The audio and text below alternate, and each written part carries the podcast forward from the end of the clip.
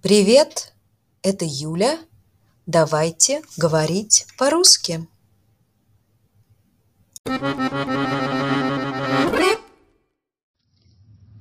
Я должен позвонить этому человеку. Я не люблю твоего соседа. В этом городе нет хороших ресторанов. У вас нет моего телефона? У какого друга ты был вчера? Вы говорите о моем брате?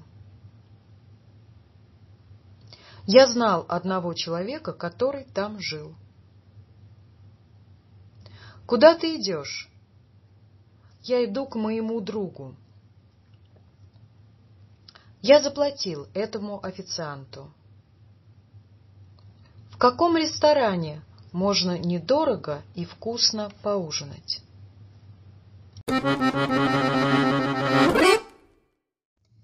Это все. Пока.